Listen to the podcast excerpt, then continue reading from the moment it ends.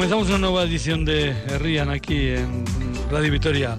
Este programa hay que llegar a ustedes eh, por ese convenio que mantienen ACOA y Radio Vitoria.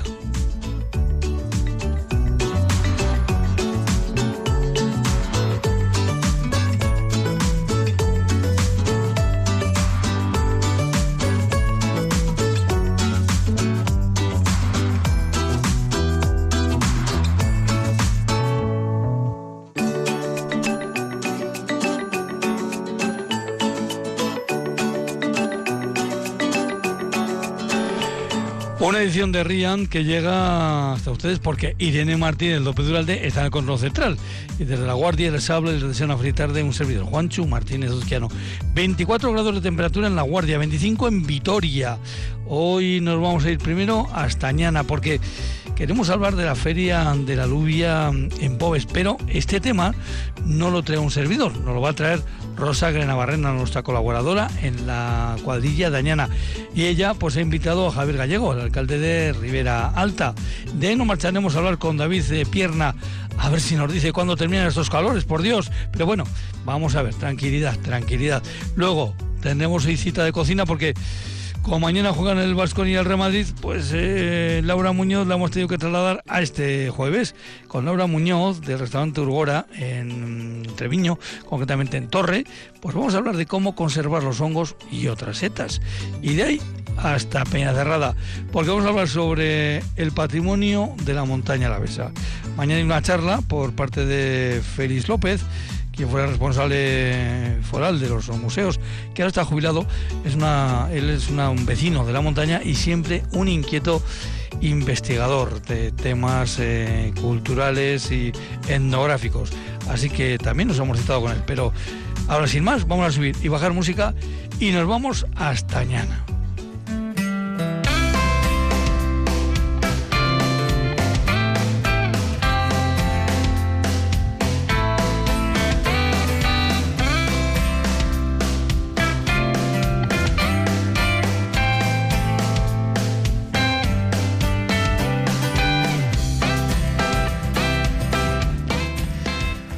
Rosa Navarrena, Arracha León, muy buenas tardes. Arracha León, muy buenas tardes a todos. ¿Qué tal has pasado el verano? Bien, la verdad es que muy bien. Ya de todas eh, formas, bueno, pues pasado, pasado un tiempo de descanso, bueno, pues toca la vuelta, toca volver a, la rutina. Lo que pasa es que con esas temperaturas que tenemos nos parece todos los días que es verano y, y, nos damos cuenta que no, que las piscinas están cerradas, ¿no? Es una pena. Eso es, eso es. Hay que, hay que volver, hay que volver al trabajo. No queda otra un poquito más fresco nos vendría mejor, pero bueno, ¿qué se le va a hacer? Bueno, vamos a hablar de mm, temas de, de Añana. Y claro, pues es que la ocasión la, pintan pinta, ¿no? Haciendo ahí un juego de palabras, la pintan pinta. Nunca mejor dicho. Porque tenemos una cita importantísima para aquellos que nos gustan las alubias, eh, que, que, todo hay que decirlo. Pues tenemos una cita muy importante este próximo domingo. Eh, ¿Quién nos va a servir de, guía en esto, Rosa? Bueno, pues tenemos con nosotros eh, a Javier Gallego. Javier es el, alcalde de, Rivera Alta y nos va a contar un poco cómo se va a desarrollar la jornada. son ya 17 ediciones y parece ser que esta también va a llegar con buen tiempo. Hablando de climatología, como hemos iniciado, mm, según los pronósticos, este domingo va a ser también un, día un día de sol y un día bonito. Bueno, pues vamos a, pues a saludar a nuestro invitado. Javier Gallego, Arracha León, buenas tardes. Arracha León. Bueno, eh, Javier, como tú ya has pasado por aquí, ya sabes que yo te voy a preguntar por el segundo apellido. Ah, sí. Mi segundo apellido, ¿quieres saber? Exactamente. Eso es. ¿Eh? Sí, sí, sí. Javier Gallego. ¿Y el segundo? Gallego Rodríguez. Por cierto, tengo que hacer una corrección. No es la 17 edición, es la 27. 27 edición, exactamente. Efectivamente. bueno. Y otra pregunta... Otra pregunta que hacemos siempre a nuestros invitados, Javier, es si estás, eh, el invitado está eh, ligado porque vive, porque, porque ha nacido, porque, en fin, porque hay cuestión con algún consejo a la vez. Creo que en tu caso también es eh, claro, ¿no? Estás, eh, vives en un concejo a la vez. Vivo, vivo. Soy residente hace bastantes años del concejo de Leña Y bueno, pero, pero ese día están, estamos invitados, por supuesto, todos los consejos, los pueblos que no tienen que no tienen consejo, que no tienen junta administrativa también, y toda la provincia de Álava y, y aledaños. Aquí en la Feria de la Lubia, sabes que todo el mundo es bienvenido. Pues por supuesto que sí. Rosa, ¿qué le vamos a preguntar a este hombre?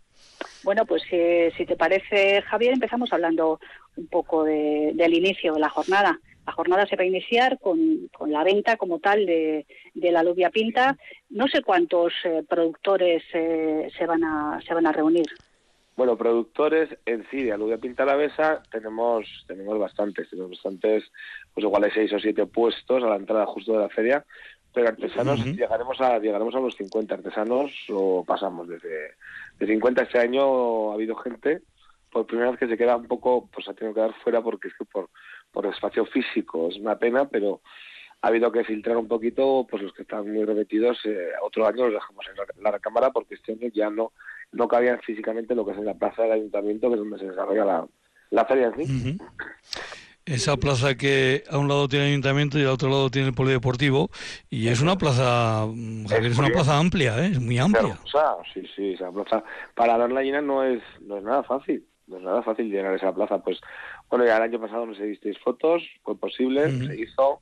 En ocasiones anteriores también ha sido es una, una feria que cada vez ha ido cogiendo más auge y más auge una feria una feria que nació entre ayuntamiento y asociación cultural Mendiartean que todavía, por supuesto, y sigue en activo y conveniada con el ayuntamiento y trabajando, trabajando de la mano estamos y, bueno, pues una iniciativa que, bueno, yo no he inventado absolutamente nada, esto ya viene de atrás, 27 ocasiones, 27 ocasiones, yo he vivido como alcalde las tres últimas y como, como concejal dos más y como vecino pues muchas otras. Pero pero que, que quiero decir eso que vamos vamos especializando vamos mejorando vamos aprendiendo de los errores, porque esto es así, cada año pues esto ha fallado o no ha estado tan bien o no ha estado todo bien que debiera y el año que viene pues cambiamos o introducimos esta pequeña, este pequeño cambio. Cuando las cosas funcionan bien, los grandes cambios, yo siempre digo, no me gusta ser el que inventó la Coca-Cola, no sea que, no sea que bueno, pues, pues eh, un, error garrafal.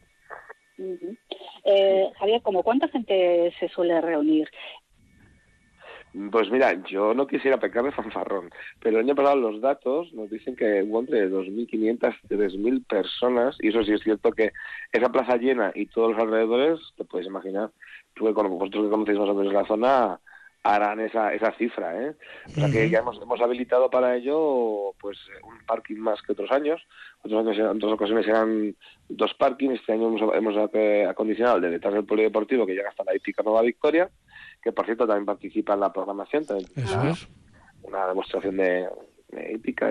no sé si este año, el año hicieron un carrusel y este año van a hacer una especie de, competición con ponis, muy divertida, muy bueno, peculiar, peculiar en sí misma. Y aparte de eso, el parking que está al lado de las piscinas municipales y el que nos cede la cooperativa agrícola de Ribera Alta, a la entrada. Entonces queremos diseminar un poco eh, que sean los coches cada uno para un sitio, porque si os pones todos en el mismo parking a la hora de salir después de preparar el colapso, ya sabéis que nos, atraviesa las vías tren y pueden guardar un peligro grande. Sí, Pobres tiene Pobres tiene sus características, por decirlo de alguna forma. Muy peculiares. Efectivamente. Bueno, además, ya que comentabas lo de la exposición, esa exhibición de hípica Nueva Victoria, eh, no me quiero dejar en tintero que hay una exposición ganadera también. También, también. Este año además hemos cambiado, año hicimos lo que te decía, hicimos los experimentos con la gaseosa y lo pusimos enfrente de la hípica, digo, bueno, pues está aquí al lado, está el parking al lado, y nada, no gustó, no gustó ahí porque la gente, pues somos, somos de tradiciones, ¿no? Somos de costumbres, somos animales de costumbres, a, a colación de la feria ganadera somos animales de costumbres y en vez de, en vez de ir hacia allá, pues mucha gente se la perdió, pensó que no hubo, a pesar de la señalización. Eh, volvemos, volvemos a, a, la orilla de, la, de las vías del tren, al ladito de justo a la entrada de Pobres, y bueno, pues parece que ahí funciona bien, pues vamos a dejarlo ahí. Y bueno, pues así también propicia mucho lo que viene siendo que los, los locales de hostelería, pues con sus shows más, ese día, pues facturen y, trabajen y aquello de, de, fomentar la economía circular, que se llama. Bueno, y este año, ¿a quién tenemos de, de, pregonero? Cuéntanos. Bueno, este año tenemos, el año pasado traíamos a la grandísima Ochoa, que este año no viene de pregonera, pero sí viene de invitada. porque le gustó, fue tanto lo que le gustó que este año llamó. Este somos grandes amigos y, y me dijo Javier, este año puedo, y digo, hombre, de pregonera no, pero de invitado sí. Y este año pues tenemos un pregón de excepciones, Gorka Urbina, eh, Celedón, Celedón en funciones todavía, ¿no? Pero, pero, pero vamos, me hace especial ilusión que en su último año visite, visite todo y a ver qué, qué tiene que contarnos el pregón. Estoy deseando escucharle. A ver, ¿qué nos cuenta? ¿A qué hora va a ser el pregón? Pues, sobre, sobre el mediodía. Sí, ahí parece que, que perdemos la conexión con, con Javier. Volveremos a, recuperarla. Eh, Rosa, yo el año pasado tuve la, ocasión de estar en la feria y voy a hacer algunas recomendaciones.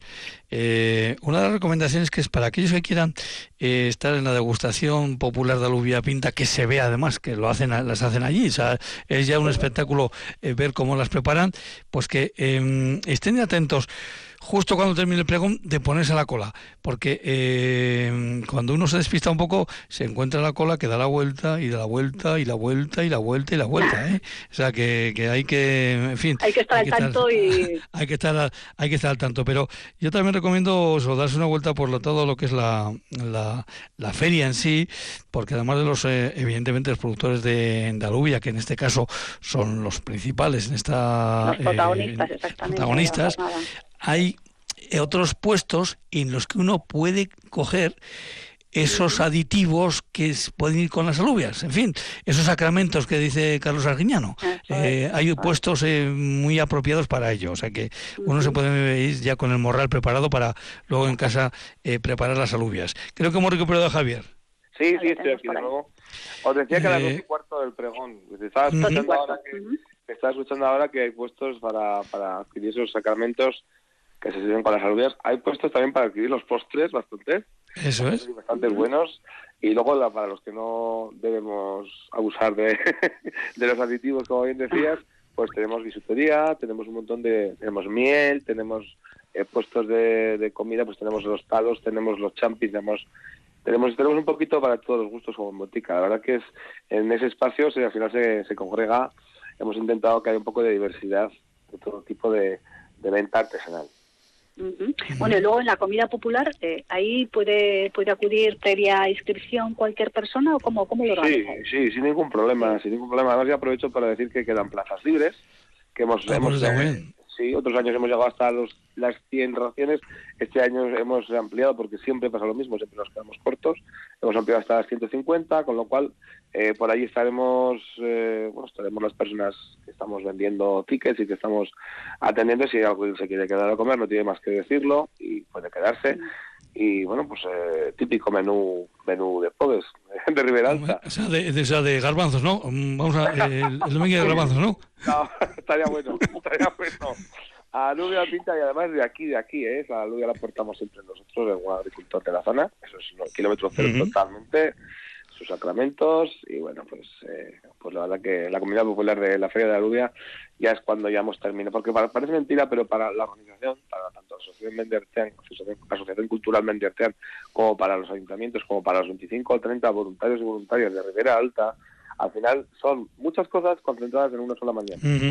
Entonces a las tres, cuando ya nos sentamos en la comida, ya es, se convierte en toda una fiesta, bueno, una fiesta o, en un funeral, depende de cómo haya ido, pero, pero de momento, hasta hoy toco madera, una fiesta, porque ya, ya es cuando, cuando soltamos, soltamos el lastre, cogemos aire, para nosotros ya, a pesar de que luego está el campeonato de pelota a mano, pues, pues, ya es eh, la última de las actividades y la gente pues, pues está relajada y está feliz. Entonces es toda una celebración, una celebración en toda regla. Claro, porque participáis muchos Perdona. Eh, sí, sí. No, no, tranquila, tranquila, Rosa. No, preguntaba un poco por los voluntarios, porque, claro, comentabas que ya nos quedamos tranquilos, porque, claro, en esa organización participa mucha gente del pueblo, ¿no? Sí, sí, estoy hablando entre 25 y 30 eh, personas, que además este año se lanzó el anuncio público, otros años pues un poco se va más personal, ¿no? Se pregunta, oye, fulano, viene...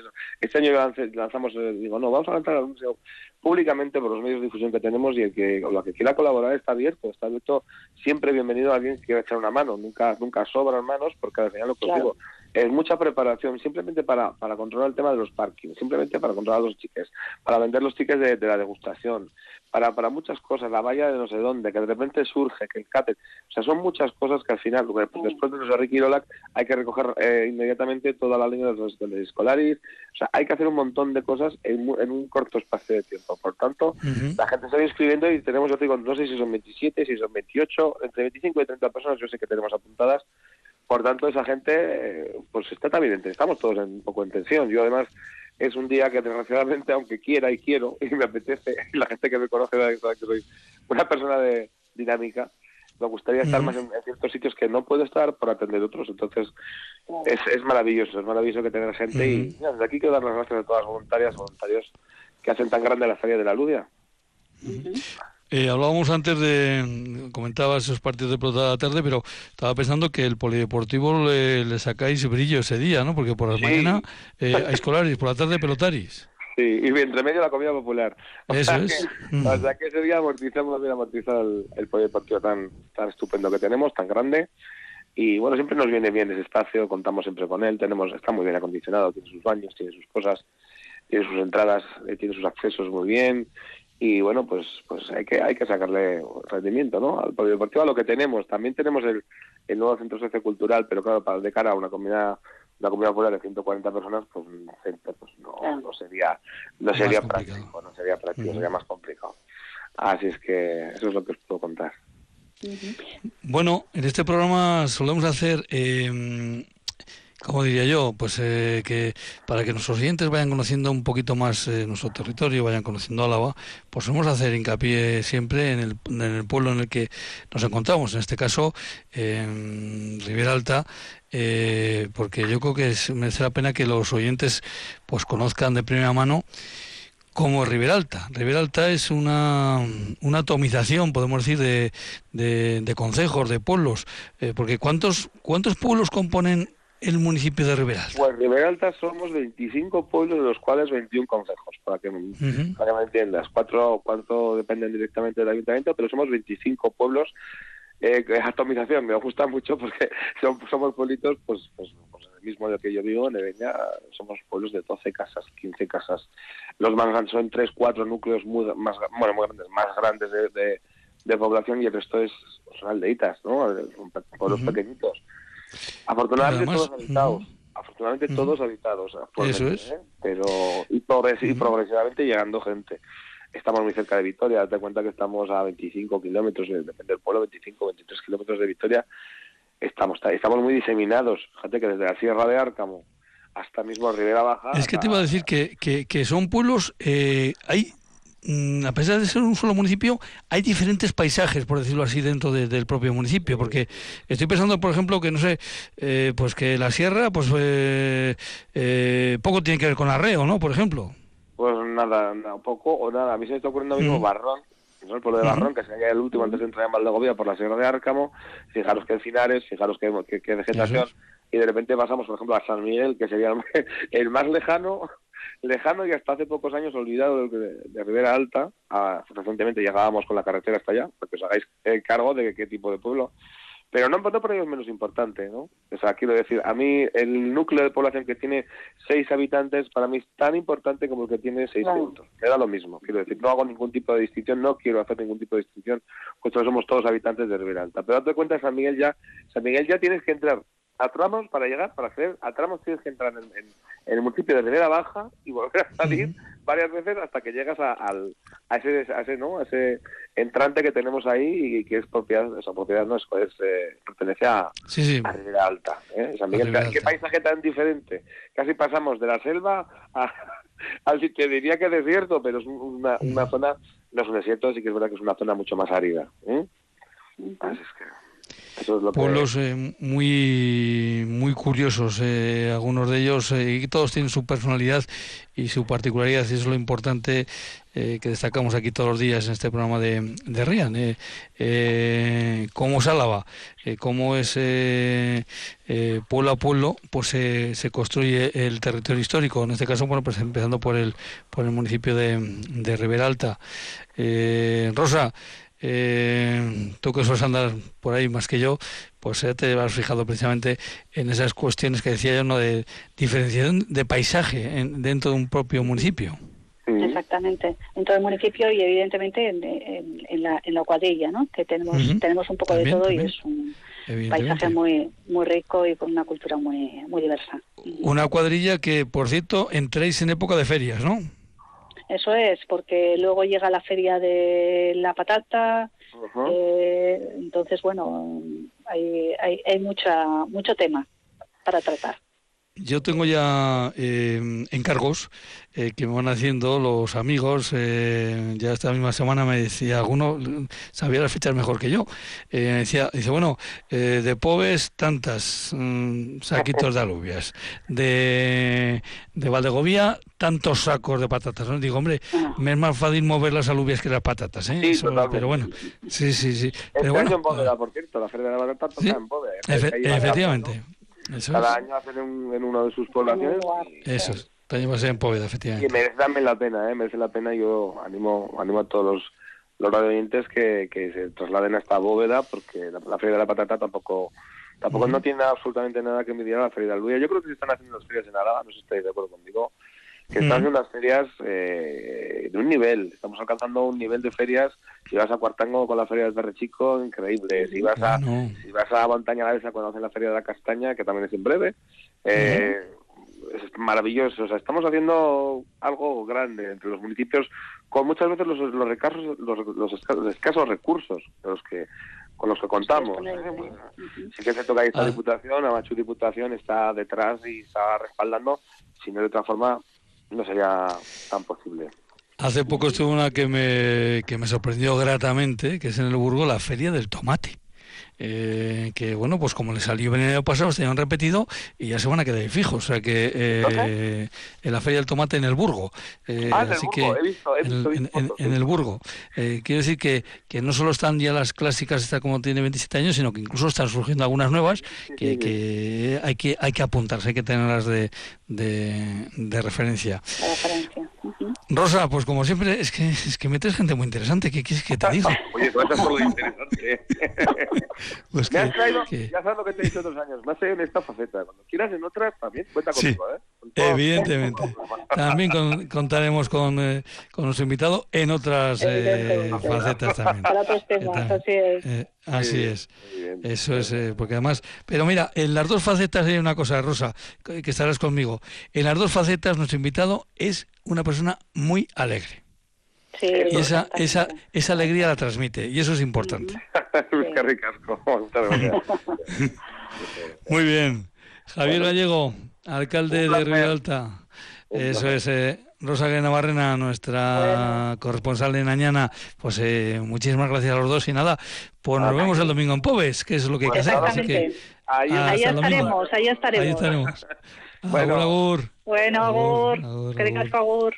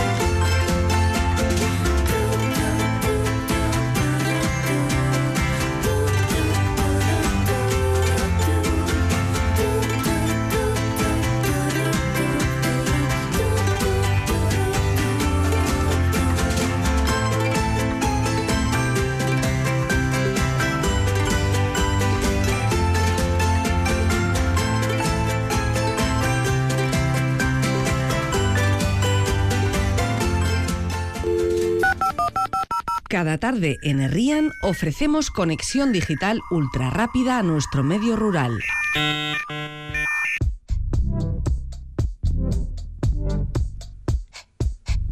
Eguraldia, orain eta hemen.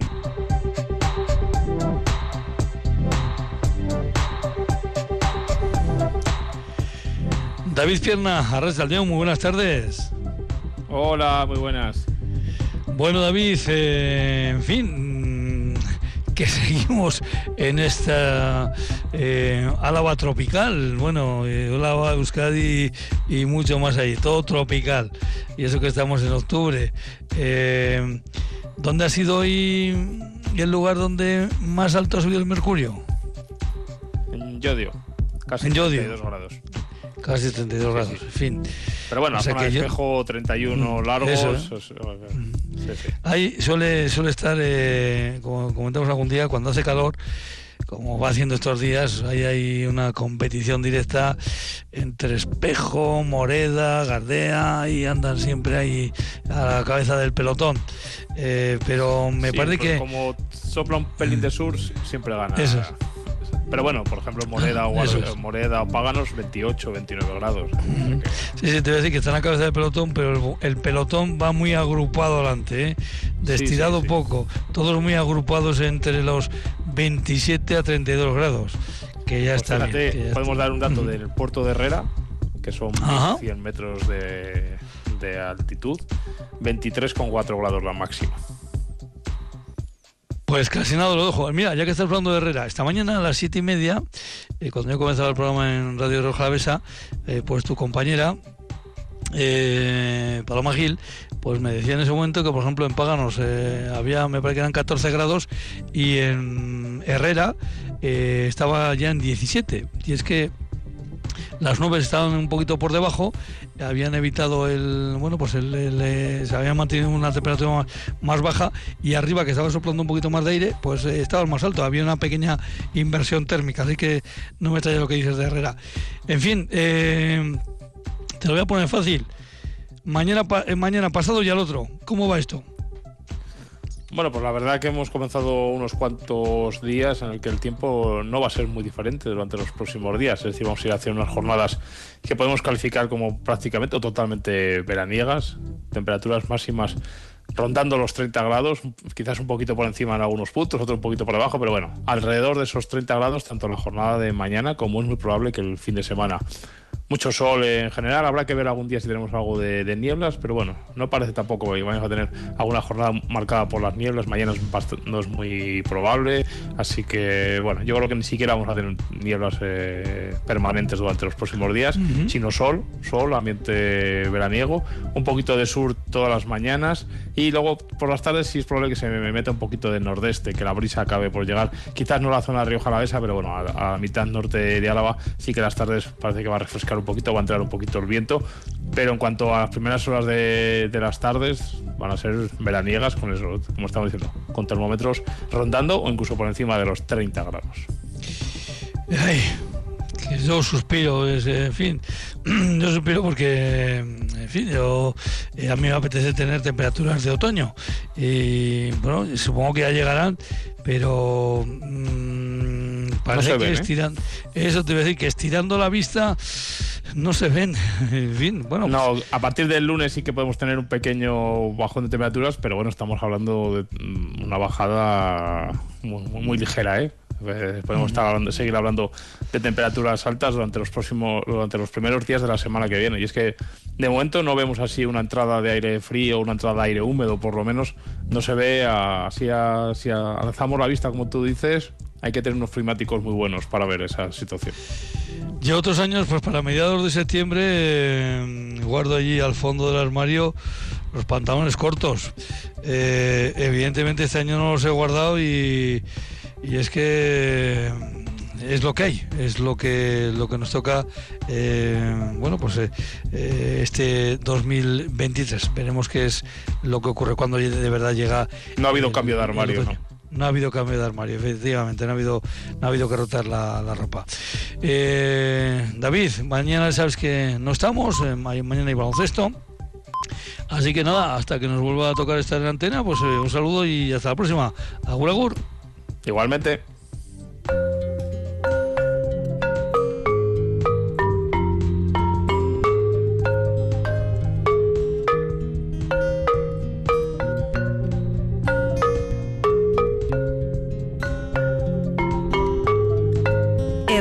La voz de nuestros pueblos y cuadrillas en Radio Vitoria.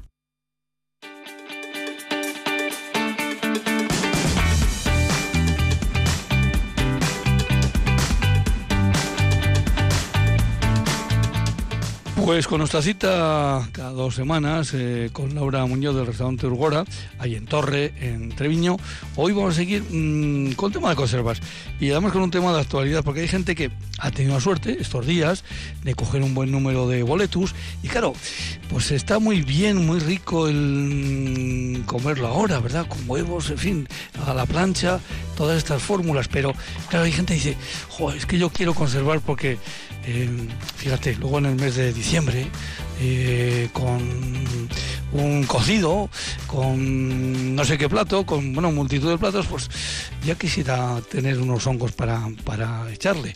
Pero así que bueno, pues nos metemos con, directamente con estos asuntos. Laura, Laura Muñoz, Arracha León, buenas tardes. Arracha León, sí. Eh, Laura, creo...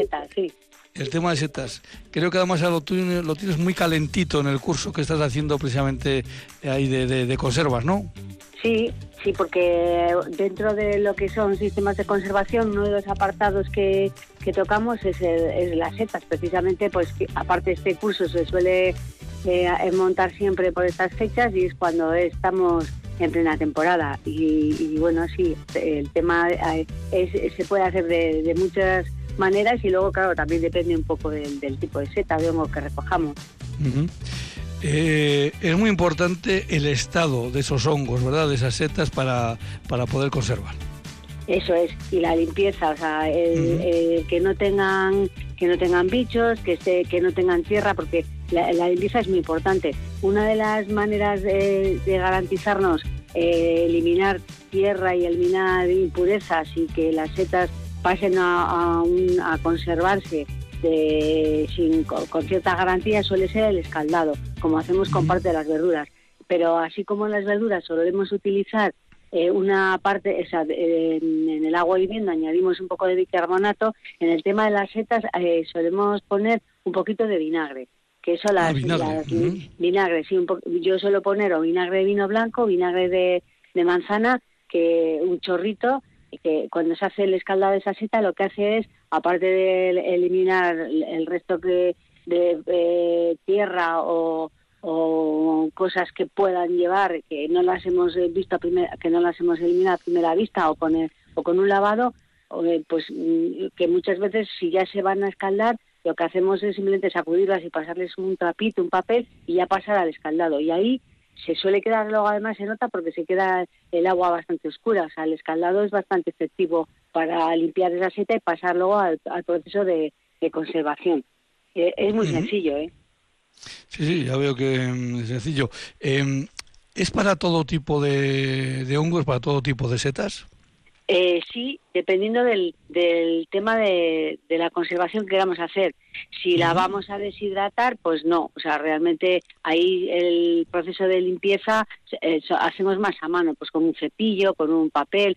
Eh, otras es mejor sumergirlas un rato en agua y que vayan eliminando tierra, que saquen pues igual todas esas adherencias que pueden tener, que algunos ya ves que llevan pegaditas que ni siquiera que te cuesta eh, pues hojitas o o el, eh, musgo, pues todo eso se, se, limpia bastante, pues también dejándoles en remojo. Luego sí que hay que, al final son esponjas las setas, entonces sí que luego hay que secar eh, para cualquier tipo de, de técnica que vayamos a utilizar para conservarlas, sí que hay que secarlas bastante.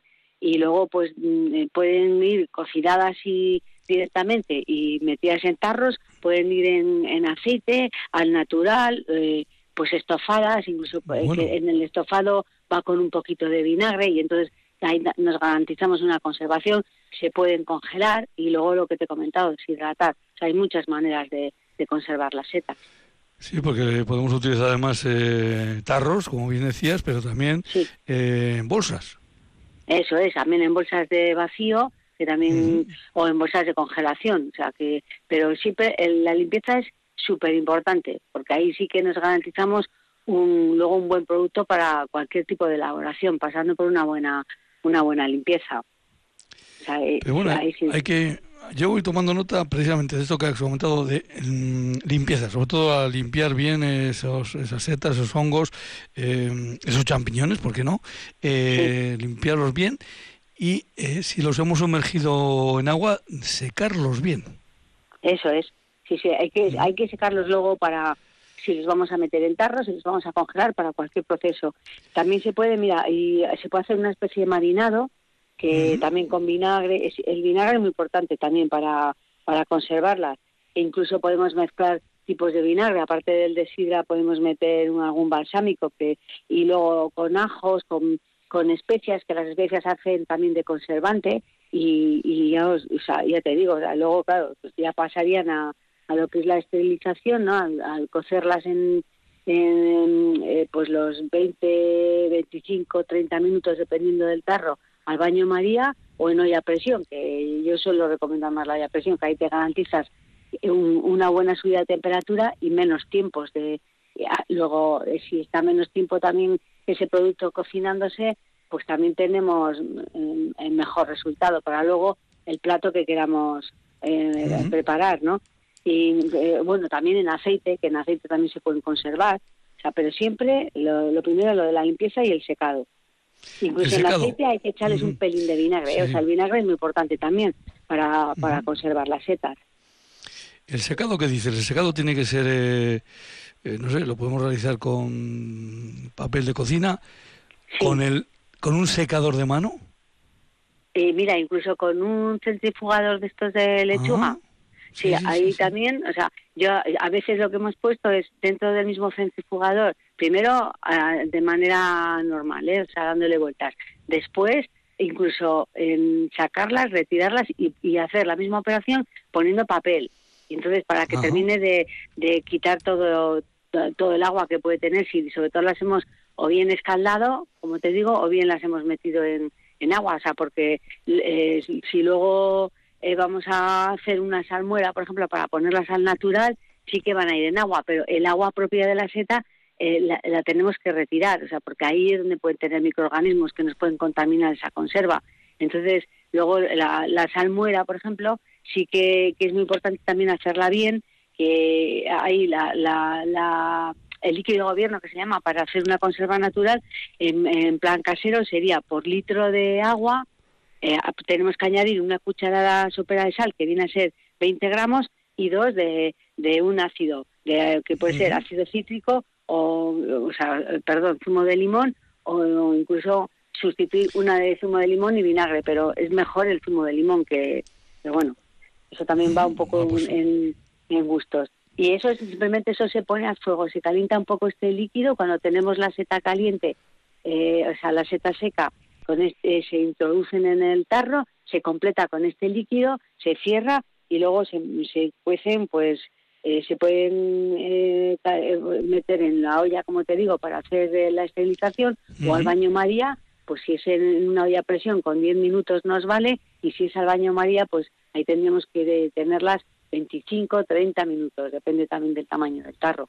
Y, y ahí ya tenemos una conserva natural para luego de setas, para un revuelto, para lo que queramos también. Mm. Para unas alubias blancas eh, con, con eh, hongos, eh, puede ser, ¿verdad? Ahí en el mes de, diciembre, por ejemplo, o enero. En fin, cosas que a uno que se le están ocurriendo. Oye, esto que hablabas de conservar en aceite, em, ¿cómo sería la, para conservar en aceite? Sí, pues mira, ahí también sería el mismo proceso de, de escaldarlas o limpiarlas bien si no las queremos, es que también depende un poco. Por ejemplo, el boletus eh, muy escaldado tampoco porque es que es muy esponjoso. Y ahí, ahí simplemente lo que haría sería sumergirlas en agua, en el caso de boletos, del, del boletus, y luego eh, secarlas, como hemos comentado, o sea, sumergirlas para que suelten impurezas y secarlas bien. Si vienen bastante limpio, igual simplemente con, con pasarles un eh, pues eso, un, un trapo, un, papel de cocina de estos de, que, que, tenemos, eh, que es bastante eh, mm, áspero para que arrastre bastante toda la porquería, limpiándolas bien pues yo creo que, igual también eso depende cuando las recolectemos también, si ha habido un día de lluvia. Bueno, es que influye muchas cosas. Lo sé. La gente que recoge seta ya sabe de eso. No, pero bueno, simplemente se aplica un poco el sentido común. Eh, quiere decir que si tenemos las tenemos más sucias habrá que limpiarlas más, si las tenemos más húmedas pues habrá que secarlas más. Esto es, eh, Exacto. Eh, eso también depende del tipo de, de seta hongo que recolectemos y luego el tiempo en el que los hemos recogido. Eh, pero desde luego, a, la mínima sospecha, yo creo que es mucho mejor eh, sumergirlas un ratito en agua, si no, pues también, eh, si no las escaldamos con agua, con un poquito de, zumo de limón o de vinagre, también se limpian bien. Secarlas bastante bien para que no tengan nada de tierra ni nada. y luego ya sería, en el caso del vinagre, pues habría que en agua hirviendo, pues con un, echar un, añadir un poquito de también de vinagre, lo que te digo, y después eh, eh, cortar. Ahí le suelo poner un poquito de, aromáticas, le suelo poner un poco de romero, le podemos poner unos dientes de ajo y, y luego eh, eh echarle también eh, un poquito de vinagre, aunque vayamos a poner aceite, y completar con aceite y ahí volver a, a, coserlas, pues eso, lo que es el tarro, esterilizarlo para, para garantizarnos que, tenemos una buen, bueno, una vida útil larga de esa conserva. Eh, Eso es importante. En tarros, por eh, ejemplo, de 350, que vendría a ser en lo normal, lo que va a ser todo el mundo, pues yo creo que con, eh, con cocer los 20 minutos no sería suficiente. Con cocerlos a baño María, ¿eh? siempre contando los tiempos a, a partir de que empiece a hervir el agua, el agua donde los hemos sumergido, y los tarros siempre cubiertos. Y ahí, bueno, pues también, bueno, también influye un poco, perdona, el uso. Si las vamos a, a consumir porque no hemos recolectado mucho, pues igual simplemente con sumergirlas, meterlas en aceite y con, con ese chorrito de vinagre también. Eh, el vinagre siempre es conveniente hervirlo un poco para quitarle un, puntito de acidez, pero luego le damos un hervor y lo añadimos al tarro. Pero eh, si, si las vamos a consumir en poco tiempo, igual simplemente sin cocer el tarro dejándolo dentro del aceite con ese poco vinagre, nos va a aguantar un mes. ¿eh?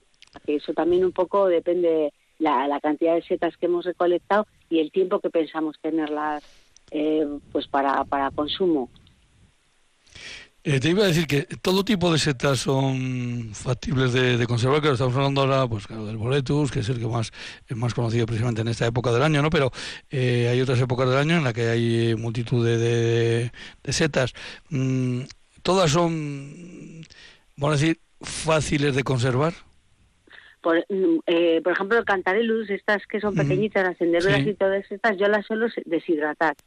Porque tiene, como son tan, eh, tan pequeñas, yo las deshidratas, eh, que se pueden deshidratar en una, en una deshidratadora o en un sitio donde tengamos una fuente de calor, y luego después de deshidratadas se rehidratan en agua un poco tibia e incluso ese agua de esa eh, rehidratación la podemos utilizar como caldo, si están limpias y, están perfectas. ¿eh? O sea, el cantarelus, desde luego, eh, las rehidratas, las, las escurres bien y las secas un poquito. Ese agua, lo que te digo, es reutilizable y luego eh, las puedes saltear y están perfectamente. Vuelven a salir todos esos aromas y eso en el caso de las de, de las setas de los cantarelus. El champiñón, por ejemplo, también se puede deshidratar se puede laminar, deshidratar y luego también tenemos muy buen resultado cuando se vuelven a, hidratar. Y incluso las que quedan un poquito peor para reutilizar, eh, tanto en estas, en cantarelus o en champiñón, yo luego eh, suelo utilizar un molinillo que, que hago como polvo de setas,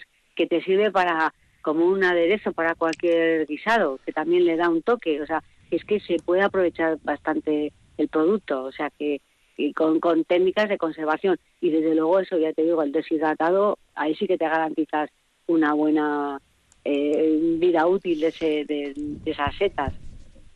Oye, pues eh, se me está ocurriendo que, que vos a dejarlo de deshidratar alimentos, no solo setas, sino otro tipo de alimentos, eh, para entrar más a fondo en ese tema, pues si te parece nuestra cita de, dentro de 15 días, porque mm, me, parece que el, deshidratado, estamos hablando, estamos hablando ahora de setas, pero estamos, podemos hablar de tomate, podemos hablar de pimientos, podemos hablar de multitud de, cuestiones que podemos eh, deshidratar.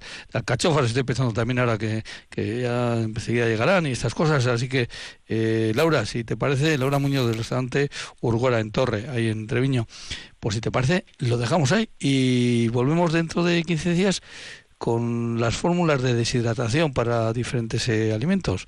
Así que, Laura, que todo vaya bien. Agur, agur. Agur, agur.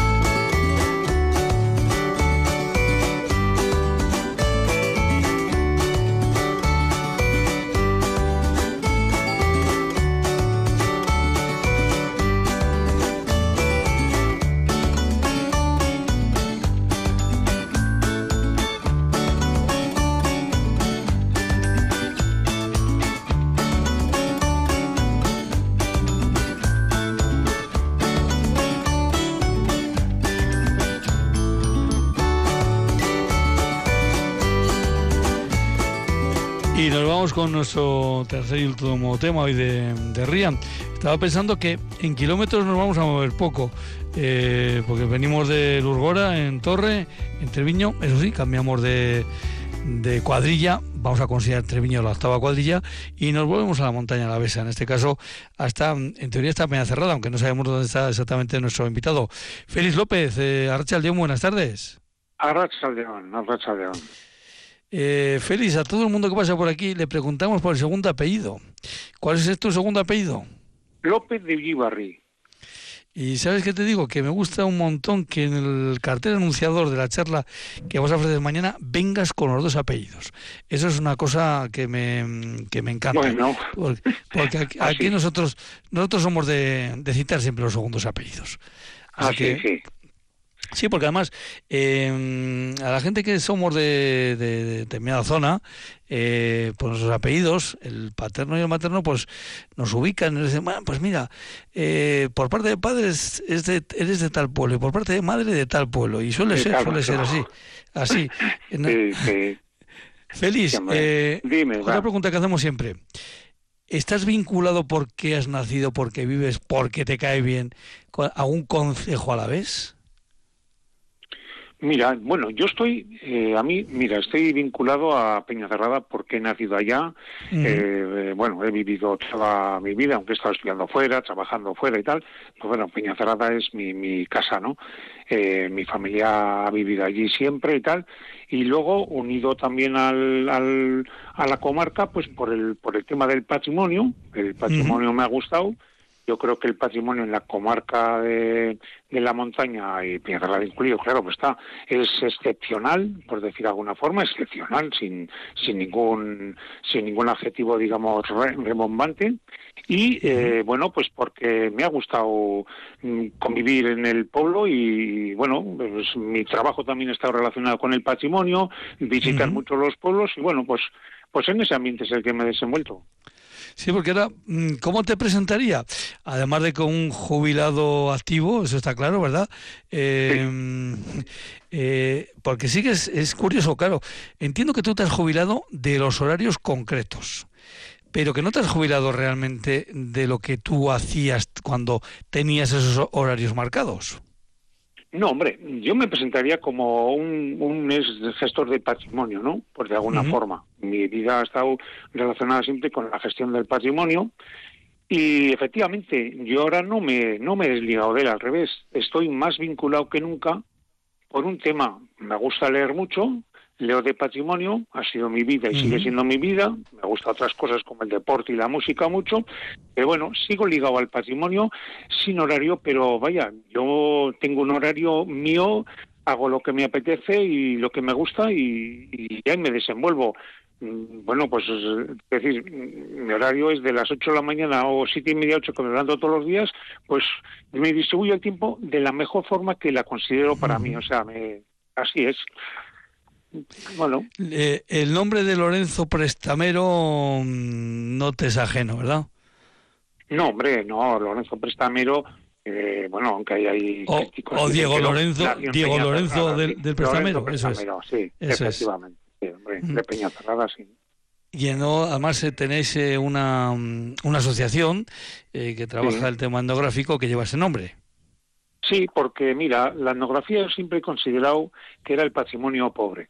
Eh, las Ujú. leyes de patrimonio hablan de la etnografía de pasada, eh, no nos preocupamos de la etnografía y bueno, pues pues de alguna forma eh, en el en el pueblo, pues bueno, intentamos apoyar la etnografía, empezamos muy poco a poco con un proyecto a ver qué se puede hacer y eh, pues bueno, dimos con ese proyecto que lo elaboramos nosotros mismos con el seminario a la vez de etnografía conjuntamente y le pusimos el nombre de Lorenzo Prestam- Prestamero pues porque creíamos que, que si hubiera estado él en esta época y, y con el interés que tenía por la cultura, por, por lo antiguo, por tal, pues hubiera estado metido ahí, digo yo.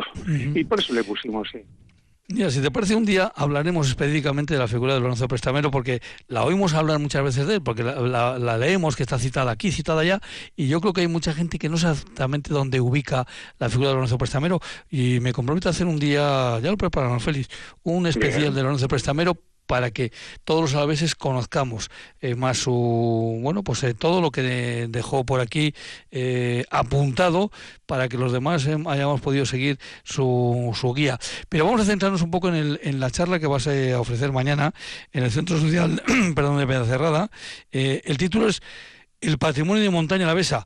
Claro, Sí. dicho así, en fin, eh, esa charla te puede dar para tres días o cinco.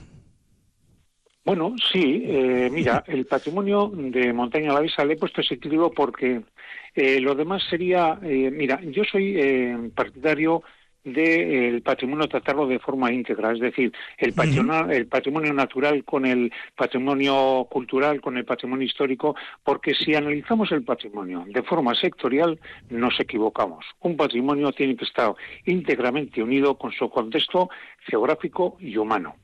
Entonces, el, el patrimonio montañesa es muy amplio, pero sí que tiene unas claves, unas claves que es lo que yo quiero voy a intentar intentar desmenuzar, que es decir, en qué contexto se sitúa este patrimonio, cuáles son los recursos y o potencial de este patrimonio y por último analizar eh, digamos proyectos que están en el baúl de los recuerdos en la llanada, en la montaña alavesa y que esos proyectos a los anteriores, a los que están en marcha, yo creo que sumarían y mucho y algunos le superarían, porque están ahí. Son proyectos para mí que ya no es digamos, estratégicos de un departamento, ni de cultura, ni de urbanismo, ni de medio ambiente. Es, son proyectos, yo entiendo, que deberían ser proyectos estratégicos de la Diputación como institución, como tenemos ejemplo en Vizcaya y en Guipúzcoa con los FIS o los el, el- la cuenca vasco-antábrica de la minería. Punto. Coger todo eh, en su conjunto. Por eso, eh, claro, cuando uno ve el cartel y dice, ¿pero qué es eso? ¿Qué es? Eh, te estás refiriendo al cartel que vos estás refiriendo. Claro, había que poner una imagen. Y una imagen potente en Peña Cerrada es todo lo que hemos oído hablar del ámbar de Peña Cerrada. Sí, pues sí, efectivamente, el ámbar le he puesto, en, bueno, he, he puesto esa imagen Mm. del patrimonio, primero porque el ámbar de Peñacerrada es único a nivel mundial. No digo, hay otros tres, cuatro o cinco yacimientos o los que sean, pero con sus características, con sus características, es único ni en el territorio histórico de Álava, ni en la comunidad autónoma, ni en la península, ni en Europa, pues es único a nivel mundial. Entonces, como ese patrimonio, digamos, un homenaje, le he puesto a esa, la bailarina, una preavispa, una Ujú. premosca, lo que es. sea, ¿entiendes? Yo, lo- los científicos lo tendrán que decir, como un homenaje, y luego para reivindicar que este patrimonio a nivel, digamos, de fama, de contenido a nivel mundial, pues está en este momento totalmente en, el limbo. Quiere decir que no se haga el lo, lo Estamos eh, teniendo problemas con, sí. Pero es una labor, es una labor propia de un museo. Conserva, pero no, no. El ámbar es algo más. El ámbar sería un proyecto estratégico de la de la foral y como proyecto estratégico, pues yo creo entonces, estamos, yo creo... Eh, Félix, estamos teniendo problemas con tu línea telefónica y, pero bueno, ya tenemos, estamos captando que efectivamente eh, puede ser un, eh, un eje eh, vertebrador en torno a Pencerrada y ese entorno, el ámbar, por, como bien dices, porque es que es único en el mundo este tipo de, de yacimiento, el que se encontró el hallado en Pencerrada. Y está muy bien que esté guardado pero estaría todavía mucho mejor que, en fin, eh, que se potenciara el, eh, que lo podamos disfrutar, que lo podamos entender, ¿verdad? Efectivamente, mira, yo creo, creo, no me acuerdo el año, pero fue en el 2000, puede ser 2001 o 2002. Eh, tuve la acompañándole al diputado entonces de Cultura a, Donosti, era la inauguración, no sé, de un curso universitario. Y estuvimos en, en esto en eh, allí. Yo estuve acompañándole porque íbamos a ver otra cosa de, San Telmo. Y me presentó a Echenique, y estuvimos allí un rato hablando esa figura, digamos, emblemática para mí, Echenique, y hablando de la mar dicen, pues mira, eso pasa por crear un instituto del ámbar. Eso lo dijo en el 2002. Bueno, pues institutos en la comunidad autónoma vasca hay muchos. Yo digo institutos en el que participe la universidad, participe la diputación y el gobierno vasco. Institutos hay muchos, pero de este calibre, que me digan a ver cuántos. Bueno, pues Félix, pues sí, la que la dejas ahí encima de la mesa, como se suele decir.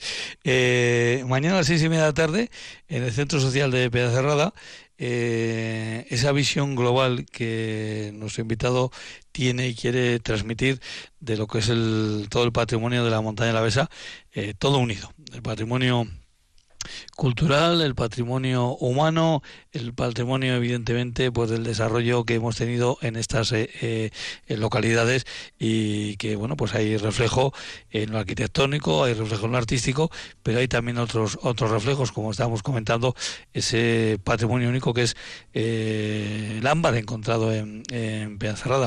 Feliz, pues mm, queda sobre la mesa hacer un día un, especial de Lorenzo Prestamero y ya me pongo en contacto contigo para, para organizar Así que feliz. Bueno, un abrazo. igualmente, nos, nos vemos. Agur, agur. Agur, agur.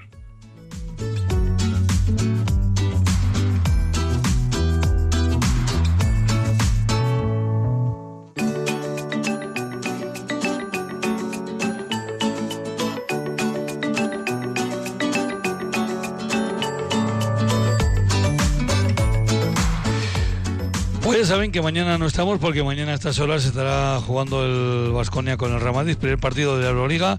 Eh, esperemos que con resultados similares del pasado año. Mm, nos conformamos con ganar. El año pasado se ganaron los cuatro partidos y esta temporada, pues eh, qué bueno sería comenzar ganándole a los merengues en el Buesa eh, Arena.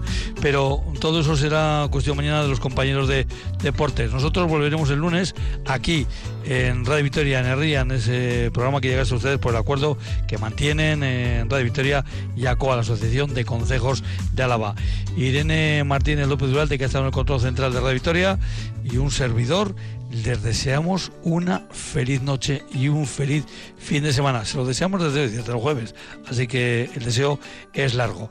Eh, sin más, hasta el lunes. Agur, agur.